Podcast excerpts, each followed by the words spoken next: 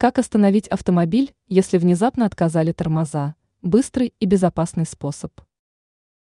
Отказ тормозной системы – это критическая неполадка, от которой не защищены даже новые авто. В этом случае водителю придется реагировать быстро и решительно.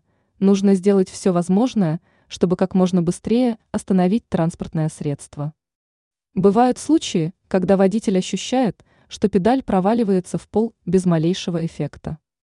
Есть два способа справиться с ситуацией – торможение двигателем и стояночный тормоз.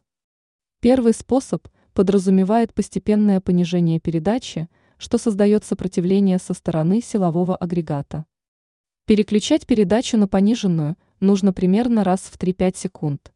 Не следует делать это слишком резко, так как авто может потерять управление. Пользоваться стояночным тормозом нужно предельно аккуратно. В современных машинах часто добавляют электронный вариант, который блокирует задние колеса. Если зажать стояночный тормоз слишком резко, то машину занесет. Поэтому следует направлять руль в сторону заноса для стабилизации.